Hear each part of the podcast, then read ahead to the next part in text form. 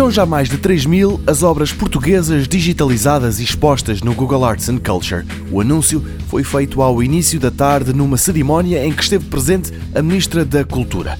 O site da Google, dedicado às mais variadas expressões culturais, ganhou também 60 novas mostras, entre elas a influência da arte Nambã, em Portugal, também a curiosíssima história do rinoceronte de Lisboa, a descoberta do Panteão Nacional é mais uma e ainda uma outra dedicada ao Portal Ocidental do Mosteiro da Batalha. Uma visita à Conímbriga, os azulejos, os coches, enfim, são imensas. Há exposições virtuais para todos os gostos e todas elas bem legendadas para que a visita seja interessante.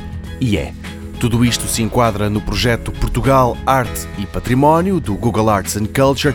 22 instituições nacionais disponibilizaram as suas coleções e entre as obras, mais de mil foram captadas pela Art Camera da Google, uma tecnologia capaz de digitalizar com uma super alta resolução e que permite que na net se possam observar detalhes que de outra forma poderiam passar despercebidos a olho nu. O grande panorama de Lisboa é um dos exemplos. Um imenso painel que está no Museu do Azulejo e que no site da Google pode ser contemplado virtualmente no mais pequeno detalhe.